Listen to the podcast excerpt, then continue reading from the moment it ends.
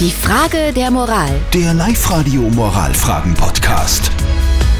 Und wir kümmern uns nach wie vor um die Frage der Moral, die uns der Gerhard geschickt hat. Er schreibt, meine Großmutter hat mich am Sterbebett inständig darum gebeten, wieder mit meiner geschiedenen Frau zusammenzukommen. Sie ist ja so lieb und so herzlich, sagt die Oma. Jetzt bin ich mir unsicher. Soll ich das tun? Der Großmutter zuliebe.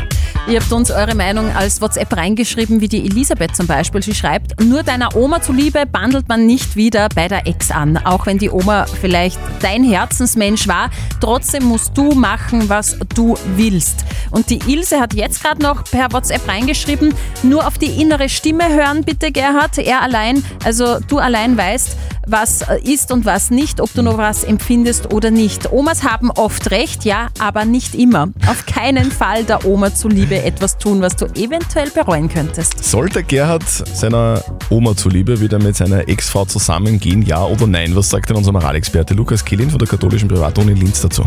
Natürlich können Sie den Wunsch der Großmutter als Anlass nehmen, nochmal über die Scheidung mit Ihrer Frau nachzudenken und sich zu fragen, warum es zur Scheidung gekommen ist. Doch alleine aufgrund des Sterbenswunsches Ihrer Großmutter ihr Leben zu verändern, halte ich für falsch. Es ist ihr Leben. Denn niemand hat etwas davon, wenn sie wieder mit ihrer geschiedenen Frau zusammenkommen, wenn sie in der Beziehung unglücklich waren und vermutlich wieder sein würden. Also die Antwort zusammengefasst ist sehr einfach. Nein, tu es nicht. Es ist dein Leben und du entscheidest, was du tust und was du nicht tust.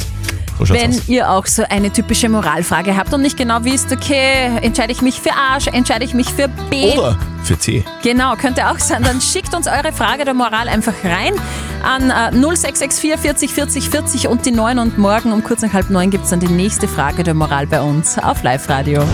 Die Frage der Moral. Der Live-Radio Moralfragen-Podcast.